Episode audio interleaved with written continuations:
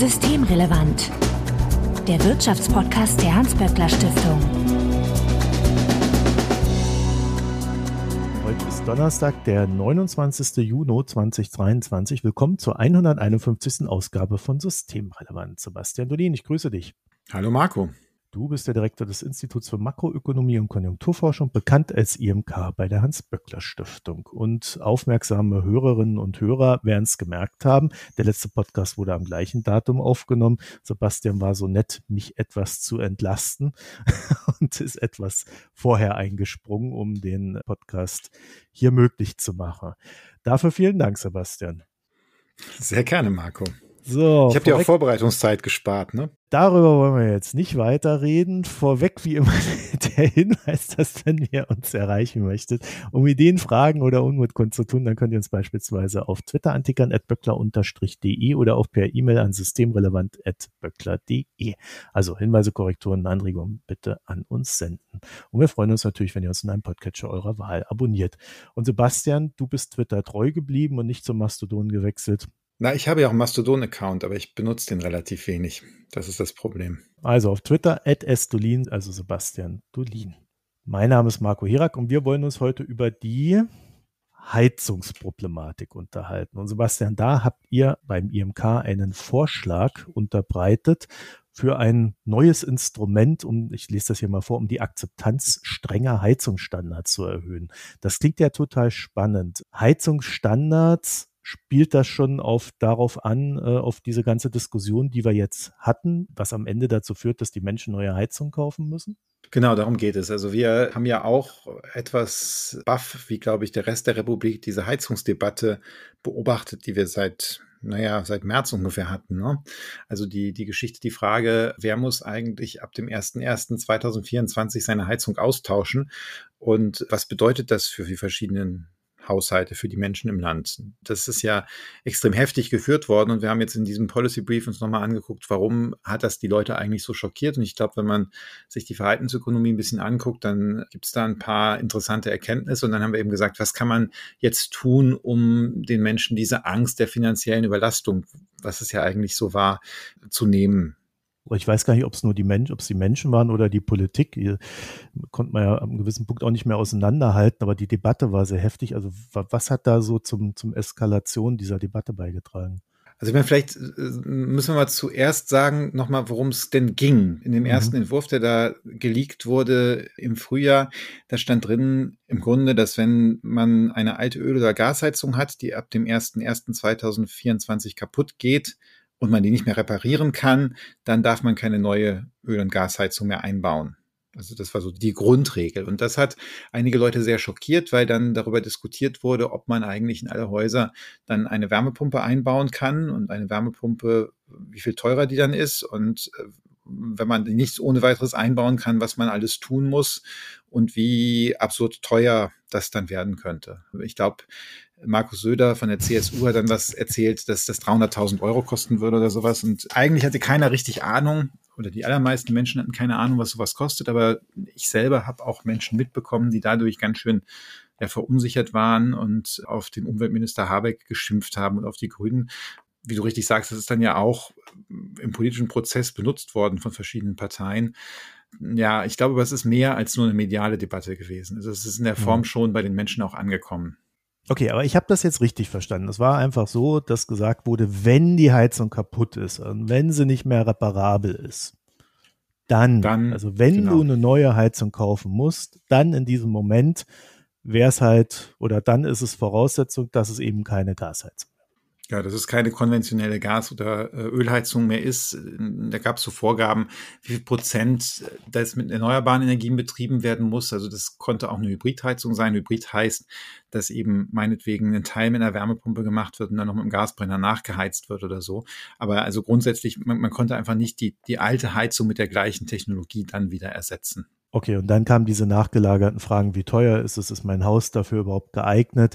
Dann gibt es ja mhm. sogar in Berlin eine grüne Parteizentrale, die für ein Millionenbetrag saniert werden muss, ist ein Altbau, wo auch eine Wärmepumpe rein soll mit neuester Technik und dann auch noch Klimatisierung, was weiß ich noch alles. Jedenfalls kostet das ein Schweinegeld und das wurde dann natürlich medial auch genüsslich ausgebreitet, wie teuer sowas werden kann und äh, dass die Grünen ja selbst betroffen sind und das seit x Jahren nicht hinkriegen, wobei da auch Genehmigungsverfahren reinspielt. Ne? Also der Angstlevel war sehr hoch, kann man sagen. Ne? Genau, genau. Und da kommt ja dazu, dass dann viele Menschen irgendwie Angst hatten, dass sie auch selbst wenn sie einen Kredit nehmen würden, keinen Kredit bekommen würden oder sich das insgesamt nicht leisten können würden und ja, am Ende dann ihr Haus verlieren würden.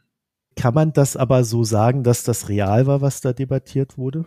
Also man muss mal so sagen, dass wenn ich in einem sehr schlecht isolierten, unsanierten Altbau wohne, dann kann dieser Einbau und die notwendigen Arbeiten relativ teuer werden. Also ich glaube jetzt die 300.000 Euro von Herrn Söder, die kommen nur zustande, wenn man wirklich ein sehr, sehr großes Haus hat. Ich meine, es gibt in Bayern ja auch das Schloss Neuschwanstein und ich vermute, dass wenn man da tatsächlich eine Wärmepumpe einbaut und das energetisch sanieren möchte, dann ist man auch mit 300.000 Euro nicht, nicht dabei. Aber das ist nicht der Normalfall, sondern Normalfall ist schon, dass es teuer wird. Das kann bei wirklich Altbauten unsaniert durchaus auch 100.000 Euro erreichen ohne Fördersumme und so weiter. Also die muss man dann noch davon abziehen. Also es ist nicht völlig unrealistisch. Ich glaube, das Problem, da gab es mehrere Probleme. Das, das sind dann ja diese hohen Summen wahrscheinlich eher Einzelfälle. Es gibt wahrscheinlich viele, wo das ein Stück günstiger wird. Aber das Problem war, dass die Menschen einerseits überhaupt nicht wussten, was sie brauchen, es ihnen auch keiner sagen konnte. Und dann hing sowas wie ein Damoklesschwert über einem. Ich meine, dazu kommt ja auch, dass normalerweise Heizungen nicht immer und sofort irreparabel kaputt gehen. So ein Heizkessel hält ziemlich lange und das heißt, die wenigsten Menschen werden wahrscheinlich im nächsten Jahr damit konfrontiert sein. Aber dieses Risiko war eben bei den Leuten und da hing dann dran diese große, ungewisse Summe, die dann vielleicht zuschlagen könnte. Und ich glaube, das hat einfach sehr, sehr viele verunsichert. Also wir kennen das ja, dass äh, der Mensch dazu neigt, wenn er keine Informationen hat, tendiert er zu den äh, schlechteren Annahmen. Also er erfüllt das dann quasi mit negativen Annahmen auf. Das heißt, wenn dann politisch auch so eine 300.000 Mal im Raum steht, wird die plötzlich so für die eigene Wahrnehmung plötzlich sehr real in der Antizipation. Ja, also in der, in der Verhaltensökonomie kommt raus, also Menschen können relativ schlecht mit Wahrscheinlichkeiten umgehen, das wissen wir. Aber Menschen mögen eigentlich, wenn ich jetzt sage, du hast eine zehnprozentige Wahrscheinlichkeit, dass du 100.000 Euro zahlen musst und sonst musst du nichts zahlen, dann können Leute damit besser umgehen, als wenn ich sage, oh, oh, da ist ein Risiko, das kommt und dann musst du ganz, ganz viel Geld zahlen. Aber wir wissen nicht, wie hoch das ist. Wir wissen nicht, wie hoch das ist. Und äh, also Menschen mögen Ungewissheit wesentlich weniger lieber äh, gerne oder ah. sind davon stärker verunsichert, als wenn man ihnen so ein Risiko hinlegt. Und dann gibt es noch so ein paar andere Sachen. Also die Menschen überschätzen kleine Risiken und unterschätzen große Risiken. Und das heißt, dass sie in, in diesem Zusammenhang wahrscheinlich überschätzt haben, wie groß das Risiko ist, dass jetzt die Heizung ziemlich schnell nach dem 1. Januar kaputt geht und haben das Risiko unterschätzt, dass die Heizkosten mit ihrer fossilen Heizung wegen der Dekarbonisierung und dem CO2-Preis steigen könnten. Als drittes kommt noch dazu, dass Menschen Verluste eigentlich sehr viel stärker negativ bewerten als Gewinne. Ja, und das heißt, wenn Sie ein Haus haben mit einer Gasheizung und das wird Ihnen weggenommen, das ist rein gefühlsmäßig äh, irgendwie ziemlich blöd. Und ich glaube, in dieser Summe der Dinge ist es nicht so überraschend, wie die Menschen reagiert haben. Bei mir ist ja aufgefallen, als wir dann äh, Zahlen für letztes Jahr gesehen haben, was die Wärmepumpe betrifft, dass äh, über 50 Prozent dessen, was da verbaut wurde, eine Wärmepumpe war. Damals war aber das Mindset noch so ein bisschen, oh, Wärmepumpen gegen Russland. und, und hohe Gaspreise, die uns da treuen. Und scheinbar hat, ich sage jetzt mal die Politik, aber es sind ja schon drei Regierungsparteien, die da gewalkt und gewirkt haben, plus natürlich eine Opposition. Und man hätte ja schon hergehen können und sagen, naja, also der, der Öl- und Gaspreis wird steigen, äh, eure Wahrscheinlichkeit liegt bei fünf Prozent oder wie viel sie auch immer lag, äh, dass die Heizung überhaupt kaputt geht oder irreparabel kaputt geht. Und äh, ne, also man hätte das ja nach dem, was du gesagt hast, in der Kommunikation ganz anders aufbauen müssen und können den meisten Menschen ist wahrscheinlich überhaupt nicht bewusst, wie schnell und wie teuer das Weiterheizen mit fossilen Heizungen werden kann. Es gibt jetzt ein paar neue Studien, unter anderem von dem Mercator Center für Global Commons, also für, für äh, globale Klimafragen. Und die haben berechnet, dass der CO2-Preis pro Tonne auf über 200 Euro steigen kann, schon im Jahr 2027. Jetzt nur mal so zum Vergleich. Bis dahin ist so ein, wir haben so einen, so einen CO2-Preis für den Verkehrsbereich und fürs Heizen, der ist Anfang 21 mit 25 Euro pro Tonne eingeführt worden. Und der soll bis 2025 zunächst sehr langsam auf 45 Euro steigen.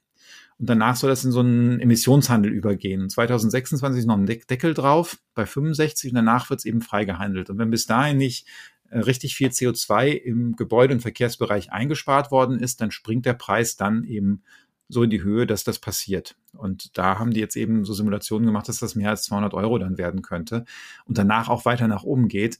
Und das bedeutet, dass man jetzt schon also wir haben da so Rechnungen gemacht, was das für so einen Haushalt bedeutet, der jetzt vielleicht 200 Euro bezahlt hat vor der Covid-Krise und vor der Invasion fürs Heizen. Und von diesen 200 Euro würde man da einen Anstieg auf rund 600 Euro sehen, also gut eine Verdreifachung. Und also 400 Euro mehr, davon rede ich gerade pro Monat. Ja, und das jetzt nicht irgendwann im Jahr 2050, sondern Ende dieses Jahrzehnts. Und ich glaube, das haben die allermeisten Menschen nicht auf dem Schirm. Und das hat auch die Politik, wie du sagst, nicht kommuniziert. Ja, aber sehr sonderbar war, weil jeder, der sich ein bisschen damit beschäftigt hat, kannte diese Zahlen. Also gerade aus dem Energiebereich kam ja immer wieder der Hinweis, Leute, es wird doch eh in diese Richtung gehen. Da gibt's EU-Vorgaben, da gibt's dies und jenes. Also ähm, ähm, man kann dem kaum ausweichen. Warum wird jetzt so zwanghaft hier für einen Heizstandard quasi gestritten, der nicht zukunftsfähig ist, für jene, die ihn dann nutzen müssen, wenn sie ihn eingebaut haben? Also zwei Sachen. Erstens, ich war jetzt selber überrascht, diese Zahlen da zu sehen. Ich hatte höhere Zahlen im Kopf, als wir es jetzt haben. Aber ich hatte eher Zahlen etwas über 100 Euro im Kopf. Und äh, diese Zahlen, die da jetzt aus den Modellen rauskommen, die sind einfach noch mal ein ganzes Stück höher. Das hat damit zu tun, dass die da einen eigenen Emissionshandel für Verkehr und Gebäude äh, angenommen haben, der getrennt ist von dem für Industrie und, und den Energiesektor. Und das in denen, also bei, bei Verkehr und Gebäude einfach sehr, sehr wenig passiert ist bisher das macht halt schon nochmal einen Unterschied, ne? weil vielleicht sagt man ja, ein Anstieg auf 300 Euro von 200, das kann ich irgendwie verkraften. Aber ein Anstieg von 200 auf 600 Euro, der verschiebt ja auch die ganze Wirtschaftlichkeitsrechnung von einer Wärmepumpe. Und jetzt habt ihr einen Lösungsvorschlag entwickelt der äh, alle überzeugt, in die richtige Richtung zu laufen. Das müssen wir jetzt mal sehen. Also wir haben überlegt, was, was kann man machen, um den Menschen die Angst zu nehmen? Und unsere Idee ist zu sagen, komm, dann bietet euch der Staat über, mit seiner KfW-Bank an, dass ihr im Grunde so weiterzahlt, wie wenn ihr eine Gasheizung hättet ja, wenn der Gaspreis steigt, dann zahlt ihr eben diese Rate ein bisschen mehr dafür, für die, fürs Heizen und das zahlt ihr an den Staat. Und dafür zahlt euch der Staat jetzt die Sanierung eurer Heizung und eures Hauses und den Austausch der Heizung. Und ja, ihr, ihr zahlt das quasi dem Staat zurück und zwar immer so mit den Raten, was ihr sonst bezahlt hättet fürs Heizen mit fossiler Energie. Die Rate bemisst sich daran, was hätte es gekostet, mit Gas oder Öl weiterzuheizen, abzüglich dem, was man dann später zahlt, um mit der Wärmepumpe zu heizen und mit dem, mit der Differenz dazwischen wird dann quasi der Kredit zurückgezahlt. Und das, das Elegante ist halt, der Haushalt würde jeden Monat ja, genauso viel zahlen, wie er gezahlt hätte, wenn er jetzt die kaputte Gasheizung mit einer neuen Gasheizung ausgetauscht hätte. Das heißt, man stellt sich nie schlechter, als wenn man an der alten Technologie festgehalten hätte und zahlt dann eben darüber das zurück. Jetzt müssen wir vielleicht über die Zielgruppe des Ganzen reden, weil das klingt mhm. ja jetzt nicht so, als ob das jemanden überzeugen könnte, der jetzt einfach sagt, ich will eine Wärmepumpe haben. Ja, sondern das klingt ja eher so, als ob das jemand überzeugen soll, der sagt, nö, Wärmepumpe finde ich doof, ich will jetzt äh, eine Gasheizung haben. Genau, also die Leute, die jetzt sagen, ich will eine Wärmepumpe haben. Ich bin davon überzeugt. Ja, der kann sich überlegen, ob er diesen Kredit annimmt. Der kann natürlich auch einen anderen, wenn er einen Kredit kriegt, kann er auch einfach ein anderes normales Darlehen aufnehmen und kann das so machen. Also eigentlich das, was, was wir da machen, ist, wir wollen halt den Menschen die Angst nehmen, dass sie jetzt 80.000 Euro in die Sanierung ihres Hauses und den Einbau einer Wärmepumpe stecken und dann feststellen nächstes Jahr, dass es eigentlich besser gewesen wäre, eine neue Gasheizung zu haben, weil vielleicht Gas doch günstiger ist oder man dann doch Wasserstoff zum Gas beimischt und dann da damit günstiger heizen kann. Was unwahrscheinlich ist, dass das so der Fall sein wird, ne? Was ziemlich unwahrscheinlich ist, weil ja. eben die Herstellung von Wasserstoff relativ viel Energie verbraucht und Wasserstoff deshalb auf absehbare Zeit relativ teuer bleiben wird. Okay, also es ist quasi ein Überzeugen der Skeptiker auf finanzieller Basis. Ja, der Skeptiker oder der Ängstlichen daran. Und eben die Idee ist auch dadurch, dass, dass es ein Standardprodukt ist, was dann eben staatlich vergeben und garantiert wird, dass da nicht die Sorge bestehen muss, dass jemand, der dann 65 ist, nicht mehr arbeitet, dass dann die Bank sagt, ach nee, dich lassen wir dein Haus jetzt nicht sanieren. Habt ihr euch mal überlegt, wie lange es dauern könnte, bis dann so ein Kredit zurückgezahlt ist? Ja, das kommt darauf an, wie stark der CO2-Preis steigt, weil die Raten ja. hängen dann ja daran, was das Gas kosten wird. Und da haben wir verschiedene Szenarien gerechnet. Das fängt an so bei 10, 11 Jahren und das endet bei äh, 20 Jahren. Oder wenn jetzt der CO2-Preis extremst niedrig ausfallen sollte, wovon aber eigentlich kaum jemand ausgeht, dann ist das ein bisschen über 20 Jahre. Und habt ihr geguckt, ob es da eine potenzielle Überforderung derjenigen geben könnte, die da so einen Kredit haben, wenn dann irgendwie die Preise zu schnell steigen? Das kann natürlich passieren. Was unser Modell nicht abfängt, ist, dass Haushalte möglicherweise durch die CO2-Bepreisung finanziell äh, überfordert werden. Also das, das kann durchaus passieren. Das ist auch, glaube ich, tatsächlich ein relevantes Problem. Allerdings gibt es ja im Moment auch Pläne, dass wenn die CO2-Bepreisung in dem Maße eingeführt wird, dann hat der Staat ja auch Einnahmen, dass er die wieder zurückverteilt. Ich habe jetzt noch ein paar Zweifel, ob man damit wirklich alle Haushalte, die das brauchen, erwischt. Aber das ist ein eigenes Problem, was mit diesem Instrument auch nicht gelöst wird. Das Problem der finanziellen Überforderung in der Transformation und in der Dekarbonisierung ist halt aus meiner Sicht unabhängig davon zu betrachten, von der Frage, ob man jetzt äh, die Heizung umstellen sollte oder nicht. Okay, aber die Leute wären ja wahrscheinlich eh überfordert, wenn sie dann den Gaspreis bezahlen müssten. Genau, die Leute wären mit diesem Modell genauso oder genauso wenig überfordert wie mit der Gas- oder Ölheizung, die sie jetzt im Haus haben. Aber hier kann es natürlich wirklich sein, dass da, wir haben ja immer diese sprichwörtlichen Beispiele von den älteren Leuten, die auf dem Land wohnen. Es gibt da tatsächlich ja Menschen, die auf sehr großer Wohnfläche auf dem Land wohnen, aus irgendwelchen familiären Gründen und die sehr viel für die Heizung ausgeben, wo das, wo das echt teuer werden kann. Ja, mir war das jetzt nicht so ganz unwichtig, das nochmal so darzustellen, weil am Ende es halt auch wirklich nur so eine Lösung für ein ganz spezifisches Problem ist, dass ihr da die ihr da vorschlagt. Ne? Genau, es ist eigentlich wirklich eine Lösung, um so ein bisschen die Angst aus der Heizungsdebatte zu nehmen. Da wird hier gesagt, ihr müsst keine Angst haben, dass ihr euer Haus verliert. Ihr kriegt hier den Kredit, um das zu machen. Und ihr müsst auch keine Angst haben, dass das eine Fehlentscheidung ist, dass sich ja das Fehlentscheidung rausstellt. Ich meine, es hat ja eine Reihe von Menschen gegeben, die haben jetzt gesagt, boah, nächstes Jahr darf ich keine Gas- oder äh, Ölheizung mehr einbauen. Und dann bestelle ich jetzt mal dies Jahr noch schnell eine. Also die alte funktioniert vielleicht noch, ist nur 18 Jahre alt, hätte sonst vielleicht noch ein paar Jahre funktioniert, aber bevor ich das jetzt nicht mehr ersetzen darf, mache ich mal schnell ratzfatz noch eine Öl- und Gasheizung da rein. Solches Verhalten soll eigentlich mit unserem Instrument auch ausgebremst werden, weil die Menschen haben davon ja nichts jetzt zu machen. Sie sparen damit nichts ein, weil sie, sie haben dann die Kosten für das hohe Öl und Gas und mit dem Modell, was wir anbieten, gibt es keine Notwendigkeit, da jetzt schnell nochmal äh, sowas zu machen. Das Einzige, was ich mich frage, ist, ob das generell jetzt so Aufgabe des Staates ist, auch noch dem letzten seine Ängste daraus zu nehmen, weil nicht alle, alle Ängste sind ja rational. Die Zahlen liegen ja eigentlich auch grundsätzlich auf dem Tisch, also so dass sich auch jeder was zusammenrechnen kann. Also man muss da ja auch schon irgendwo an die Fähigkeiten des Individuums auch noch glauben können, dass, dass das äh, fähig ist zu rationalen Entscheidungen. Naja, du magst sagen, nicht alle Ängste sind rational, aber potenziell sind alle Ängste der erwachsenen Menschen in Deutschland wahlbestimmt. Ne? Also wenn die Leute irrationale Ängste vor irgendwas haben, dann wären sie möglicherweise so, dass die nächste Regierung keinen Klimaschutz mehr betreibt. Und das, das ist natürlich was, was man unbedingt verhindern muss. Und unser Vorschlag hat halt den, den Charme, dass er den Staat eigentlich kein Geld kostet. Also bei uns nimmt die KfW diese Kredit, das Geld am, am Kapitalmarkt auf für im Moment etwa zweieinhalb Prozent langfristig. Sie verleiht das an die Privathaushalte weiter. Da stehen überall Immobilien hinter. Das heißt, wenn die Leute das Geld nicht zurückzahlen, dann wird halt die Immobilie gefändet. Ah, da geht der Staat her und klaut in die Immobilie.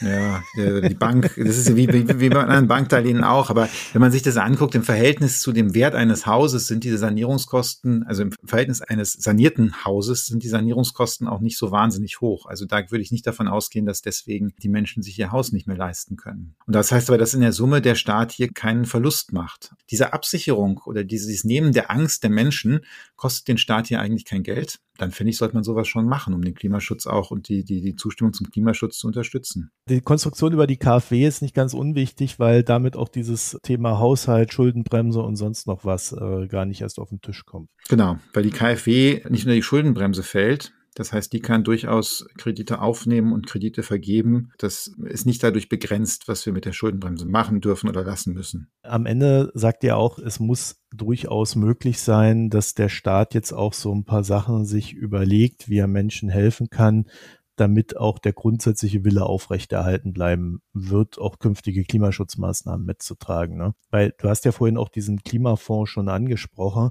das ist ja ein sehr elendes Thema aktuell, weil eigentlich war das ja mal so gedacht, das wird alles ausgeschüttet, aber bei jedem Kompromiss, den die Ampel momentan macht in Sachen Klimaschutz, heißt es ja, das Geld nehmen wir aus dem Klimafonds und dann ist ja die Frage, was noch irgendwann mal ausgeschüttet werden kann. Ja, das ist ein Problem. Wir haben ja diesen Klima- und Transformationsfonds, wo Anfang des Jahres etwa 80 Milliarden drin waren, aber wir haben ja sehr, sehr viel Aufgaben. Wir müssen Wasserstoffnetze bauen, wir müssen erneuerbare Energien fördern, ja, Schienennetz muss auch ausgebaut werden, ÖPNV und jetzt hat die Regierung eben ein paar Vorschläge gemacht, wie sie relativ großzügig fördern möchte. Das kostet alles Geld. Und wenn man das alles da rausnimmt, dann bleibt halt für andere Sachen weniger oder andere wichtige Dinge weniger Geld übrig. Und darum finde ich unseren Vorschlag eigentlich relativ charmant, weil er eben da nicht so viel kostet. Und man muss ja eine Sache noch dabei bedenken, wenn man jetzt anfängt, Eigenheimbesitzer zu subventionieren. Also wir geben ja einen Kredit, aber du könntest ja auch hingehen und den einfach das, das vollständig bezahlen. Das ist nicht so wahnsinnig sozial zielgenau, auch wenn man da Einkommensgrenzen einzieht, weil die ärmsten Menschen in Deutschland haben einfach üblicherweise keine Eigenheime.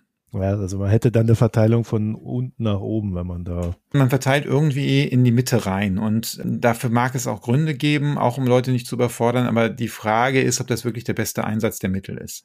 Das war ja beim Klimafonds auch immer eine schöne Idee, dass man so auch äh, genau andersrum äh, eine gewisse Verteilung von oben, also da, wo das Klima am meisten, sage ich mal, belastet wird durchs individuelle Verhalten, nach unten dann auch erzielt, wo schon gar nicht die Mittel da sind, das Klima zu belasten und gleichzeitig man halt auch eine gewisse, einen gewissen Sozialausgleich so schaffen kann. Genau, das war eigentlich immer einer der Ideen. Sebastian Dolin, ich danke dir für das Gespräch. Danke, Marco. Ja, wenn ihr dazu noch ein paar Gedanken habt, dann schickt sie uns an systemrelevant.böckler.de oder auf Twitter an böckler-de, beides mit OE. Und wir freuen uns natürlich, wenn ihr uns in einem Podcatcher eurer Wahl abonniert. Sebastian findet ihr auf Twitter als @estolin, also Sebastian Dolin. Und an dieser Stelle vielen Dank fürs Hören, euch eine schöne Zeit und bis nächste Woche. Tschüss. Tschüss. Das war Systemrelevant Wirtschaftspodcast der Hans-Böckler Stiftung.